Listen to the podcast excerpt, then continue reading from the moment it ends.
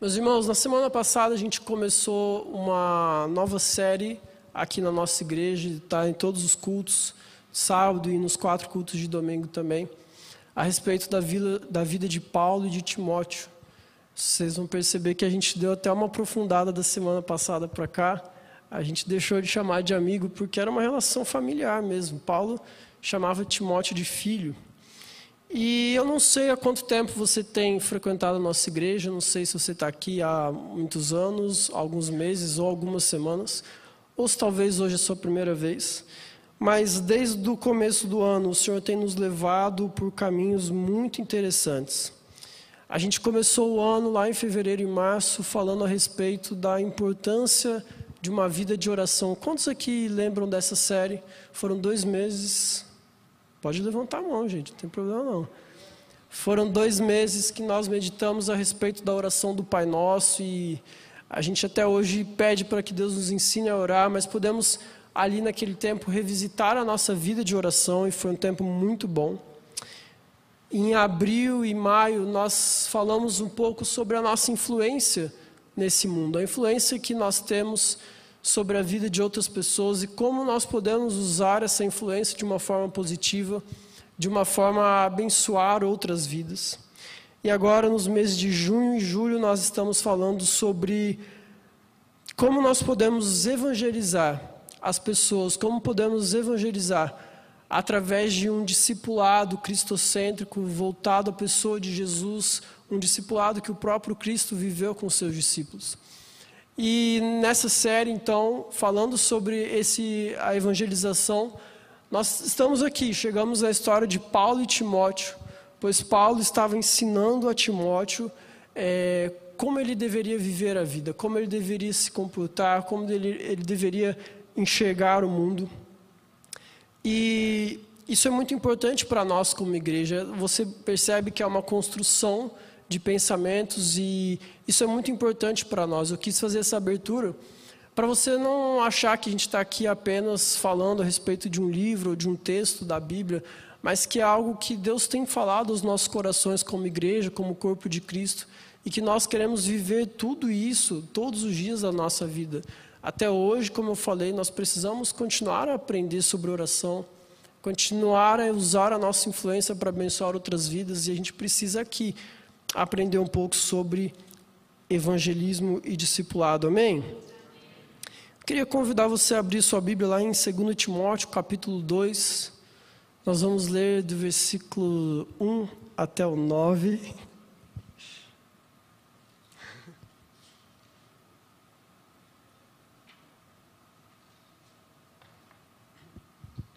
Enquanto você abre também, eu quero dizer que muito do que aqui será falado essa noite não saiu simplesmente da minha cabeça ou da minha simples e limitada interpretação, mas também envolve muito estudo, pesquisa e Deus tem feito a obra dele. 2 Timóteo capítulo 2, versículo 1 a 9 diz assim: Meu filho, seja forte por meio da graça que há em Cristo Jesus. Você me ouviu ensinar verdades confirmadas por muitas testemunhas confiáveis. Agora ensine-as a pessoas de confiança que possam transmiti-las a outros. Suporte comigo o sofrimento como bom soldado de Cristo Jesus. Nenhum soldado se deixa envolver em assuntos da vida civil, pois se o fizesse não poderia agradar o oficial que o alistou. O atleta não conquistou o prêmio, não conquista o prêmio se não seguir as regras. E o lavrador que trabalha arduamente deve ser o primeiro a colher o fruto de seu esforço. Pense no que lhe estou dizendo. O Senhor o ajudará a entender todas essas coisas.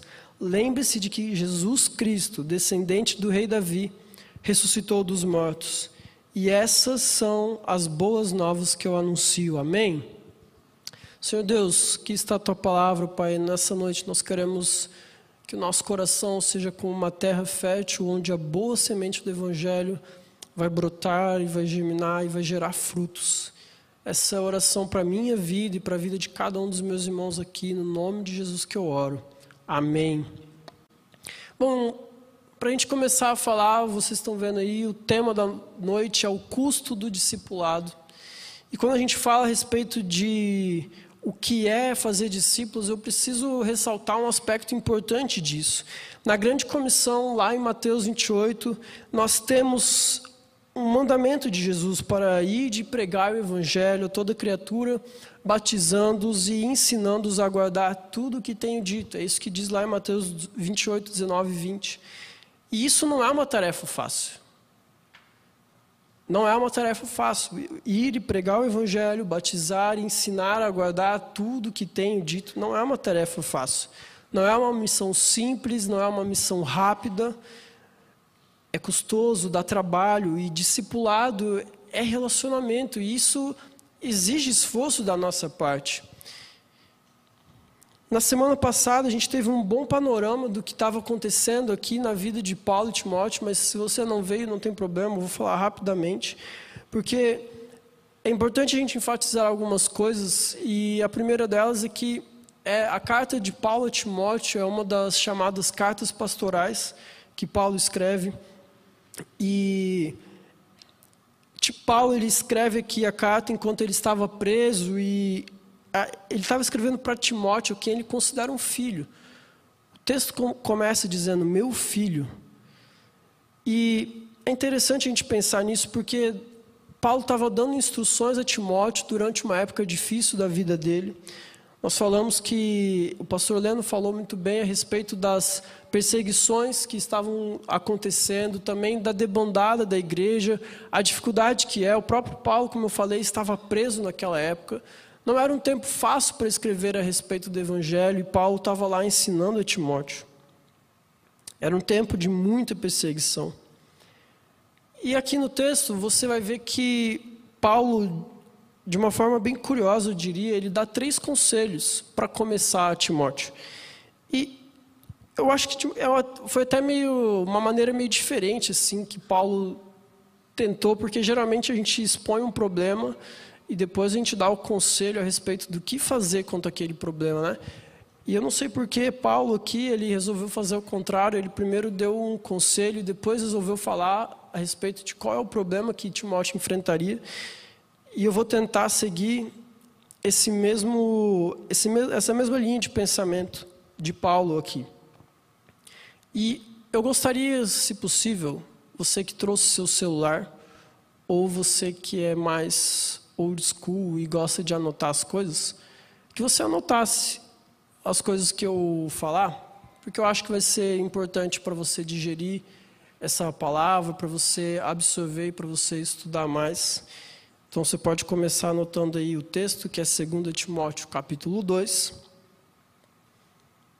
E o primeiro conselho que, que Paulo dá a Timóteo aqui é: seja forte. Seja forte. Como eu falei, era um tempo difícil, era um tempo onde haveriam sofrimentos, onde estavam havendo sofrimentos. Imagina só, você, fico pensando em Timóteo, né? O Paulo, que ele considerava um pai, se chama de filho, né? Considerava um pai, estava preso, escrevendo já uma carta meio que de despedida para Timóteo. E ficou pensando o coração de Timóteo, né? Passando por esse momento de dificuldade. E Paulo fala: seja forte. Seja forte, Timóteo. Timóteo ele era um jovem, assim como eu e você. Provavelmente ele era um rapaz fraco e passava por alguns problemas de saúde também. Mas Paulo ele sempre enfatiza isso nos seus ensinamentos de ser forte. É necessário com que nós sejamos fortes em tempos de dificuldade. É necessário que você seja forte em tempos de luta, em tempos de dor. Mas ele não fala para Timóteo simplesmente ser forte, mas ele fala como ser forte. Ele fala: seja forte na graça que há em Cristo Jesus, na graça do nosso Salvador Jesus Cristo. João 15, versículo 5 diz: o próprio Jesus diz: sem mim nada podeis fazer. A graça de Cristo, ela não apenas nos salva, mas ela também nos fortalece e nos capacita a viver uma vida de acordo com aquilo que Deus tem para nós. Paulo está dizendo a Timóteo: você precisa ser forte, mas ser forte na graça que há em Cristo Jesus. Mesmo Paulo sendo quem era, o apóstolo que era, tendo é, implantado várias igrejas em vários locais, pregando o evangelho e convertendo várias pessoas, ainda assim ele sabia que não há força em si próprio, não há força nem em Timóteo, nem nele mesmo, a não ser na graça que há em Cristo Jesus.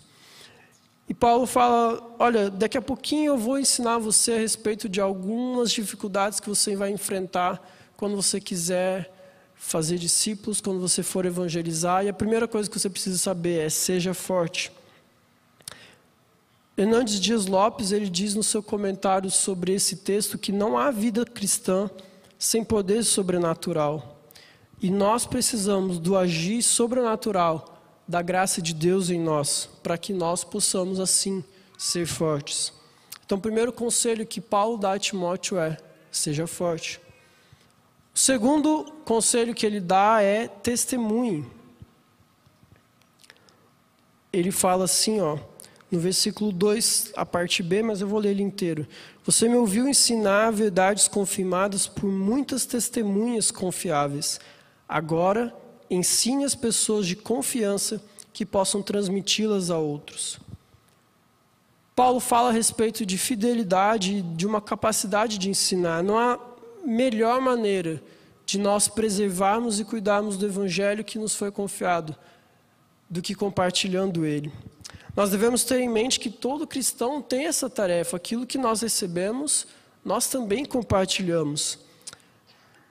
Como eu falei no começo, o mandamento da grande comissão de Cristo é que façamos discípulos, preguemos o Evangelho, mas que a gente faça isso é, de forma a ensinar as pessoas a guardar aquilo que nós recebemos do nosso Senhor Jesus.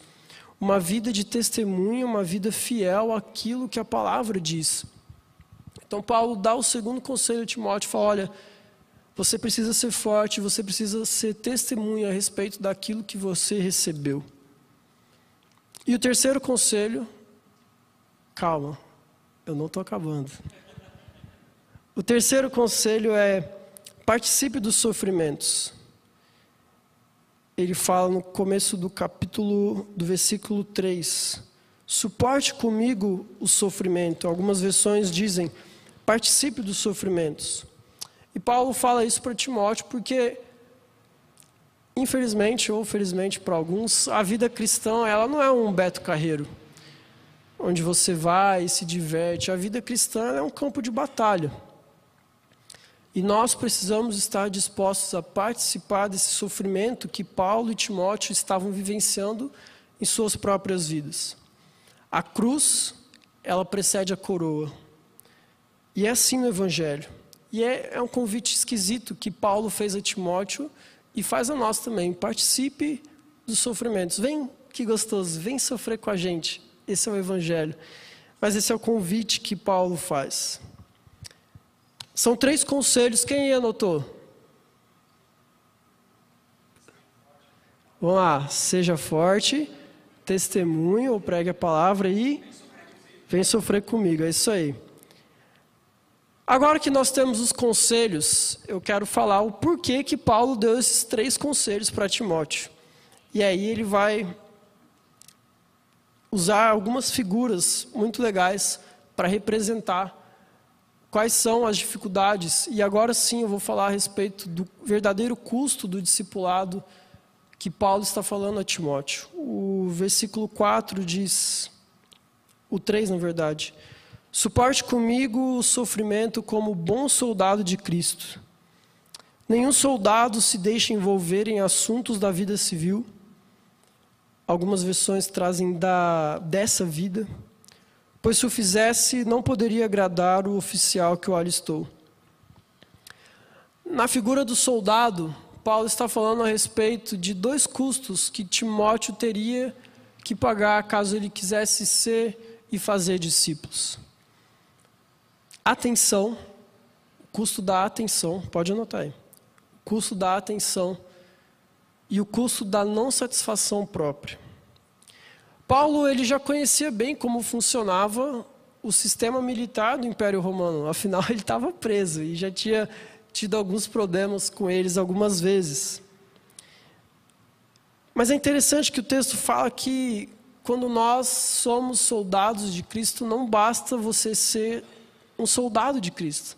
Você precisa ser um bom soldado de Cristo.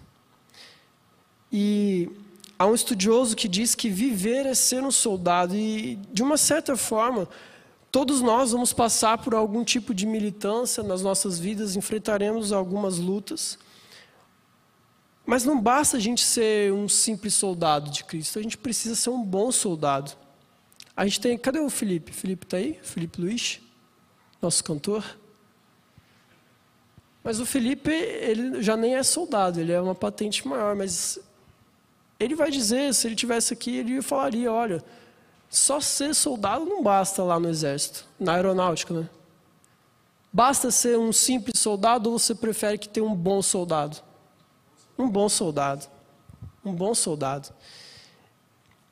Olha, eu não me é, eu não, não servi no exército. Na verdade, uma história bem vergonhosa. Eu chorei no dia que eu achei que ia ter que servir. É, no auge dos meus 18 anos, cheguei em casa chorando, não me dispensaram, mãe. Mas eu não servi. Mas eu imagino que lá dentro do quartel eles queiram ter bons soldados. Mas para você ser um bom soldado, você precisa se livrar das distrações que podem vir, e isso requer atenção.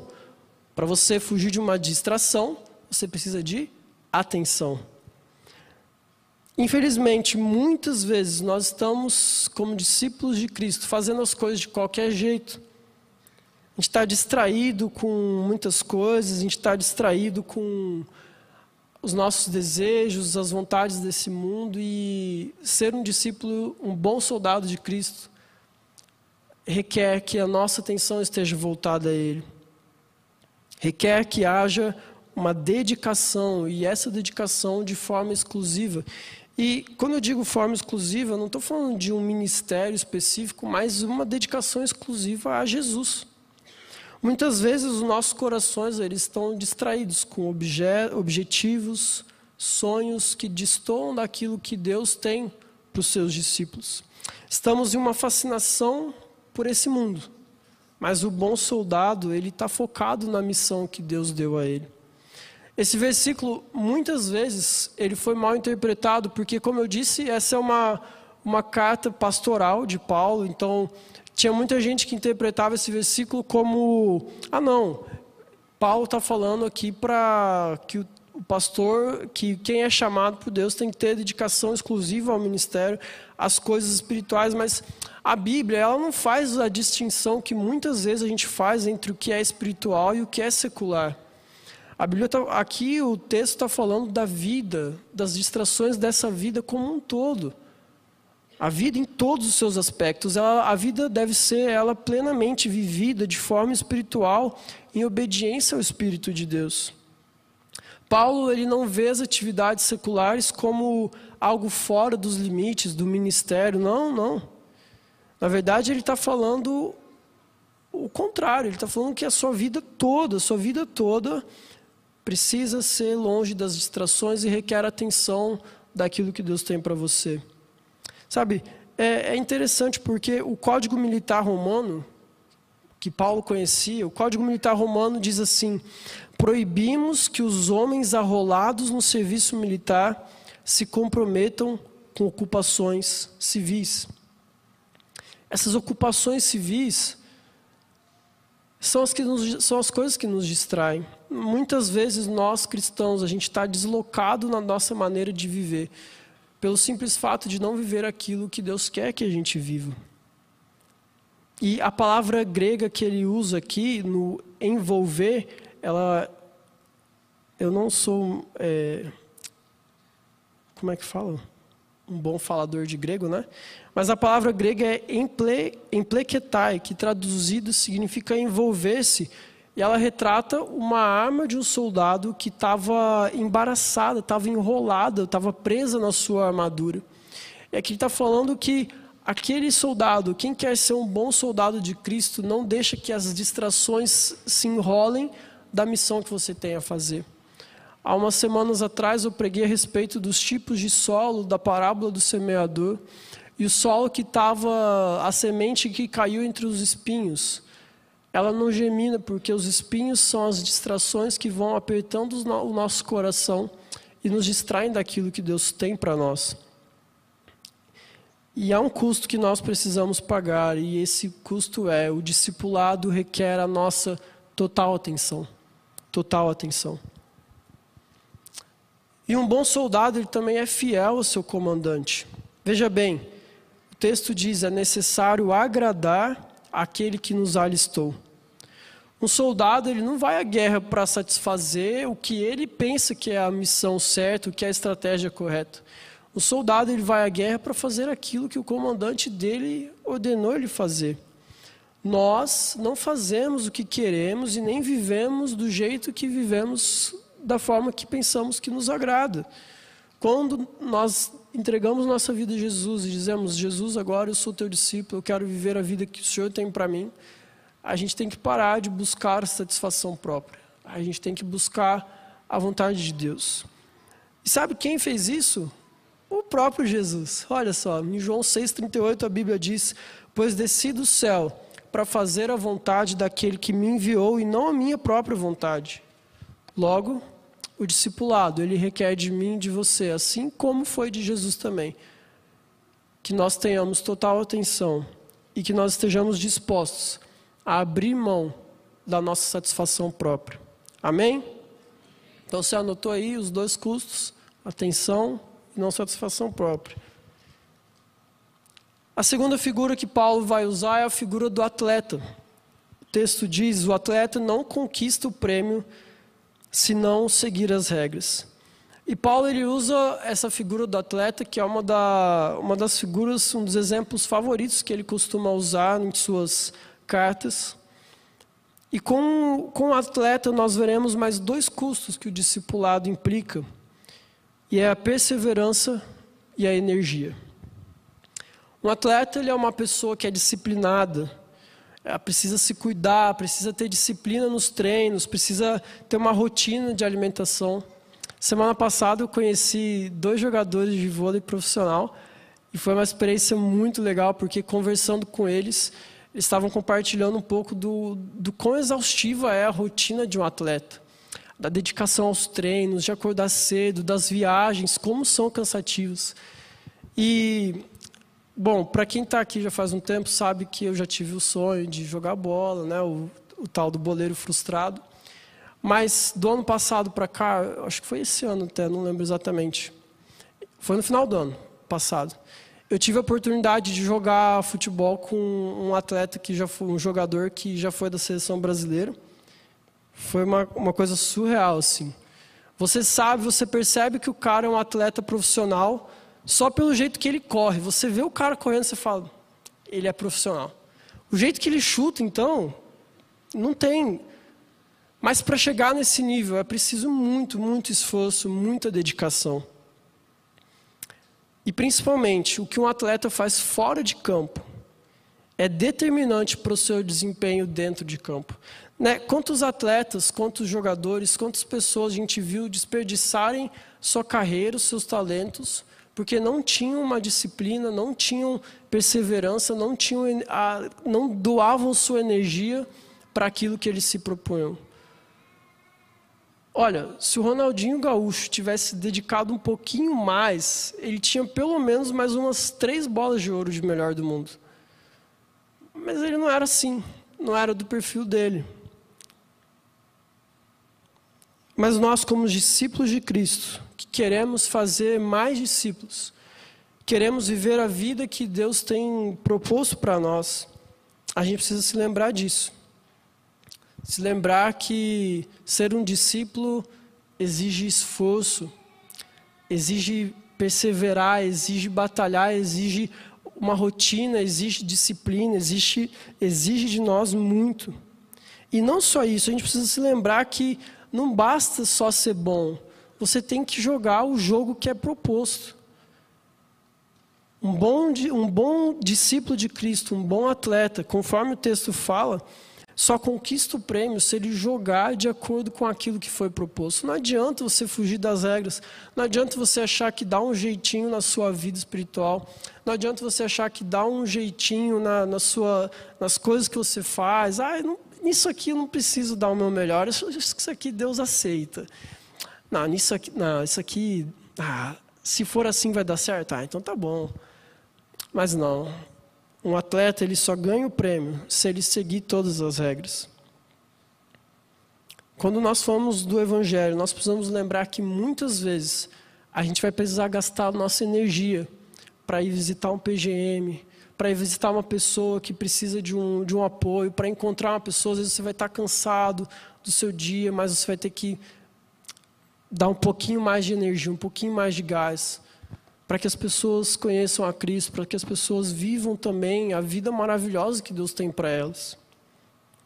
Como eu falei no começo, o chamado que a gente tem da grande comissão, ele inclui ensinar a guardar tudo, tudo, tudo que Jesus ensinou. Eu falei tudo três vezes, teve gente que olhou. Isso aí.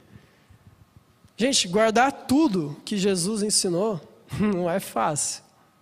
A gente precisa perseverar e a gente precisa doar tudo que a gente tem de energia, assim como os atletas fazem. Amém?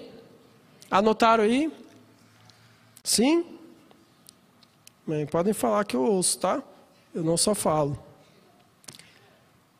Paulo agora vai usar a sua última figura, e é a figura do fazendeiro. O texto diz o lavrador.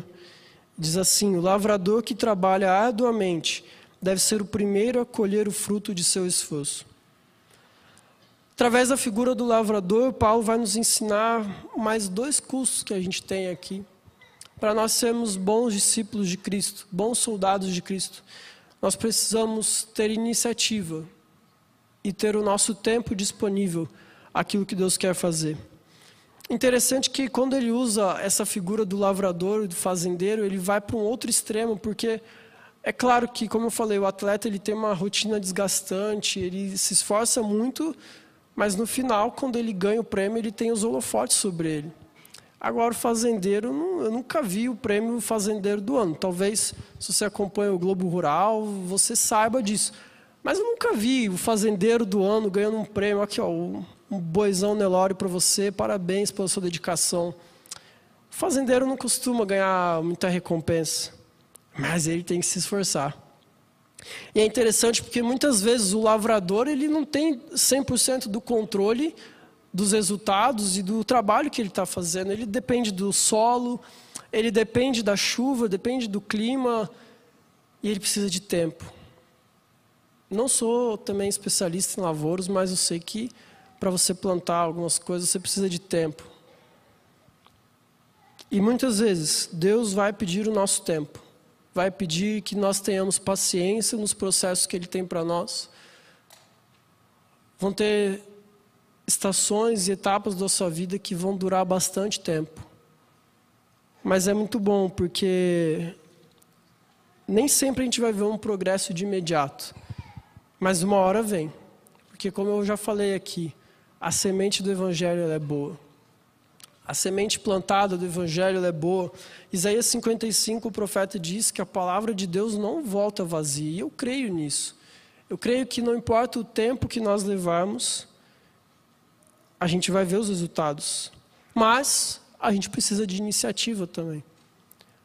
Se o fazendeiro só sentar e ficar olhando a plantação, nada vai acontecer. Não vai chover semente e semente vai plantar e vai colher sozinho. Ele precisa lançar a semente. Ele precisa ter a iniciativa de lançar, de cuidar, de acompanhar, de ter paciência, para então ver a colheita florescendo. Amém? Anotou aí? Mais dois? Anotaram seis? É isso? Contamos certo? Amém. Paulo então dá três conselhos para Timóteo: seja forte, testemunhe, participe dos sofrimentos ele dá esses conselhos para que Timóteo consiga passar e superar os custos que há no discipulado, nos custos que há em fazer e ser discípulo de Cristo. E por último, Paulo incita Timóteo a lembrar da principal coisa, que é o que faz tudo isso aqui, toda essa palavra ter sentido. E ele diz a respeito do nosso Jesus ressurreto. O texto fala assim: pense no que estou lhe dizendo. O Senhor o ajudará a entender todas essas coisas. Lembre-se de que Jesus Cristo descendente do rei Davi, ressuscitou dos mortos. E essas são as boas novas que eu anuncio. Essa é a boa semente. Sabe, meus irmãos, só Paulo sabia, e para nós é importante a gente entender isso, que só vai ser possível se for com Jesus. Eu vou tomar a fala de Paulo como se fosse para mim. Ele diz assim: ó, pense no que estou lhe dizendo e o Senhor o ajudará a entender essas coisas. E pensando nisso que a gente está lendo, pensando nisso que Paulo está dizendo a Timóteo, e eu estou crendo que o Senhor Jesus, através do Espírito Santo, está nos ajudando nesse momento a entender todas essas coisas. Eu pergunto: se Jesus ele não tivesse morrido, e se Jesus não tivesse também ressuscitado? Será que a gente teria um exemplo verdadeiro do que é ser discípulo? Será que a gente teria um exemplo verdadeiro do que é discipulado? Eu digo, será que os próprios discípulos de Jesus teriam continuado a missão, continuado a tarefa, se eles não tivessem visto o próprio Jesus entregando a sua vida por eles? Não estou dizendo aqui que a gente precisa literalmente morrer uns pelos outros, talvez. Mas será que a gente entende que viver bem é viver para o outro alguém? Será que a gente entende que esse custo que Paulo está falando para Timóteo realmente vale a pena? Será que a gente entenderia isso se o próprio Cristo não tivesse feito isso por mim e por você? Sabe, e as palavras de Jesus para os seus discípulos, elas são palavras poderosas. Ele fala lá em Mateus 16, 24 a 28, que se alguém quiser seguir, precisa negar-se a si mesmo, tomar a sua cruz e siga-me. Porque se tentar se pegar a sua vida, vai perder. E sabe, quando a gente fala a respeito de ter atenção, de, de ter, não buscar a satisfação própria, quando a gente fala a respeito de gastar nossas energias, de dedicar, de ter perseverança, de dedicar o nosso tempo, de ter iniciativa para as coisas, são coisas que exigem de nós, mas o próprio Jesus entregou a sua vida. E são palavras duras de Jesus falando para os seus discípulos: olha, se vocês quiserem realmente me seguir, vocês querem ser discípulos, meus discípulos, vocês precisam negar a si mesmo, tomar a sua cruz. Olha só, a cruz é um sinal de morte e me seguir.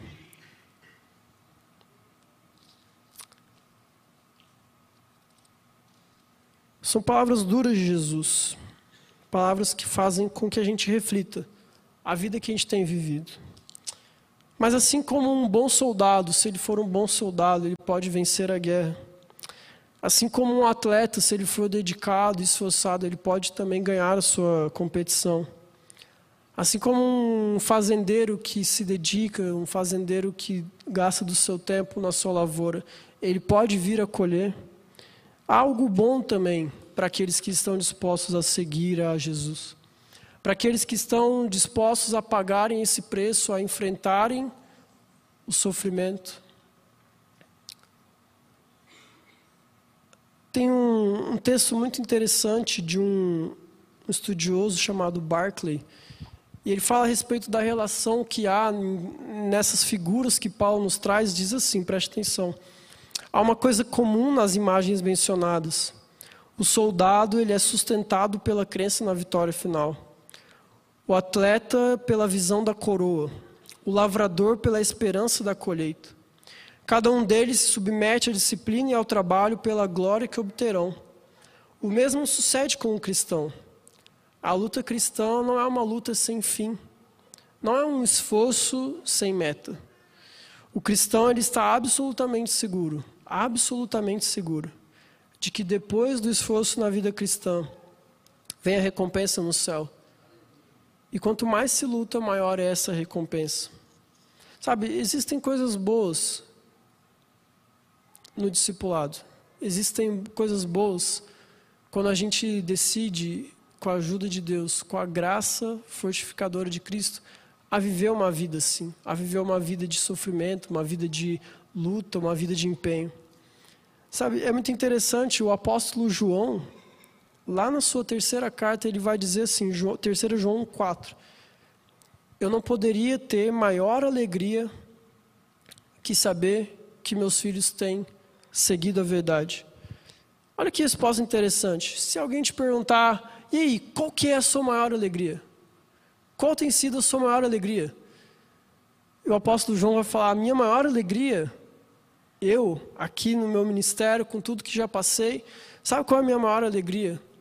É ver que existem pessoas que estão seguindo a verdade que foi pregado, pelo preço que Jesus pagou e o preço que nós, como discípulos, escolhemos pagar. Olha que coisa linda saber que aqueles que seguem a Jesus, aqueles que escolhem pagar esse preço, existem recompensas e não são as recompensas que muitas vezes a gente espera. Existe alegria em ver pessoas seguindo a verdade. Você tem se alegrado com isso? Em 1 Tessalonicenses 3, é uma notícia que o próprio Paulo traz a Timóteo. Ele fala que a fé, a fé dos irmãos daquela igreja trouxe bom ânimo a Paulo. Mesmo em meio à necessidade e tribulação, a fé daquelas pessoas trouxe bom ânimo a ele. Paulo vai dizer que trouxe vida para ele. Seguir a Cristo e pagar todo esse preço, todo esse custo que a gente está falando, de ser um bom soldado de Cristo, de ser um atleta, de ser um, um lavrador, de participar dos sofrimentos de Cristo, existem recompensas. Existem recompensas, existem coisas boas. Existem coisas boas ao ver o discipulado acontecendo, ao ver pessoas sendo alcançadas e vivendo a verdade de Cristo para nós. A partir do versículo 13 do, de 2 Timóteo 2, é, você vai ver que a gente poderia fazer uma nova pregação aqui, é um capítulo muito rico. Eu queria, mas eu não consegui. Paulo ele começa a ser bem prático com Timóteo, ele vai dando várias, várias exortações, várias dicas, várias orientações práticas a respeito de como Timóteo poderia enfrentar essa vida. Ele fala de como ele deve agir, aconselhos sobre pureza, sobre o que e como falar, sobre tomar cuidado com os falsos ensinos que estavam dominando aquela época.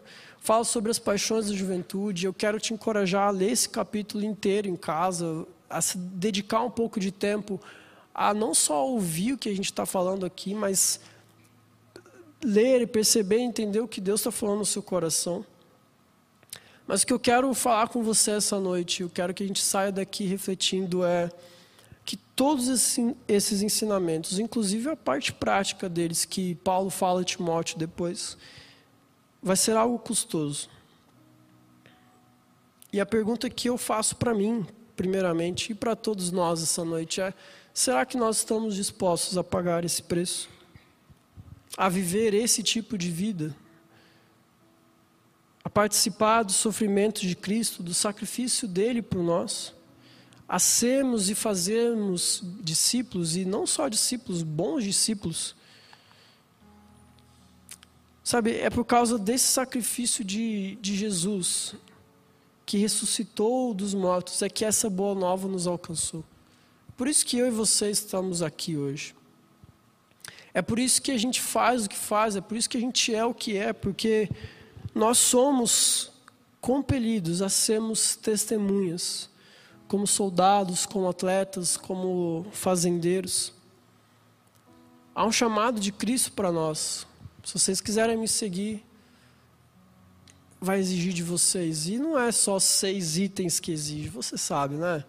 Eu falei seis só para facilitar, mas exige tudo. Exige tudo. E eu quero te desafiar nessa noite a você rever a sua vida.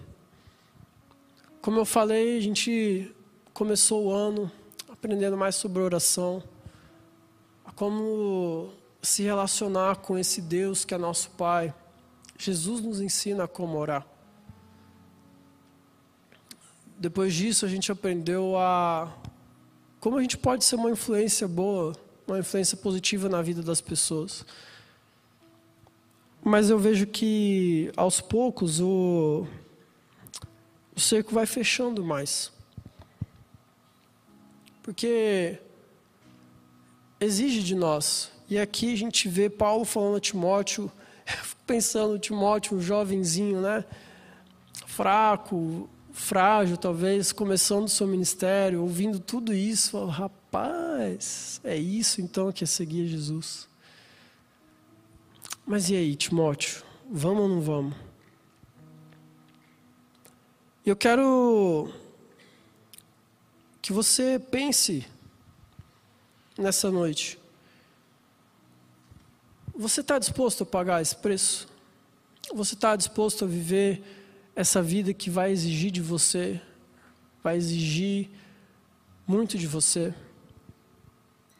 É claro, tem recompensas, mas o seguir a Cristo, eu falei uma vez aqui, é, é simples, mas não é fácil. Não é fácil.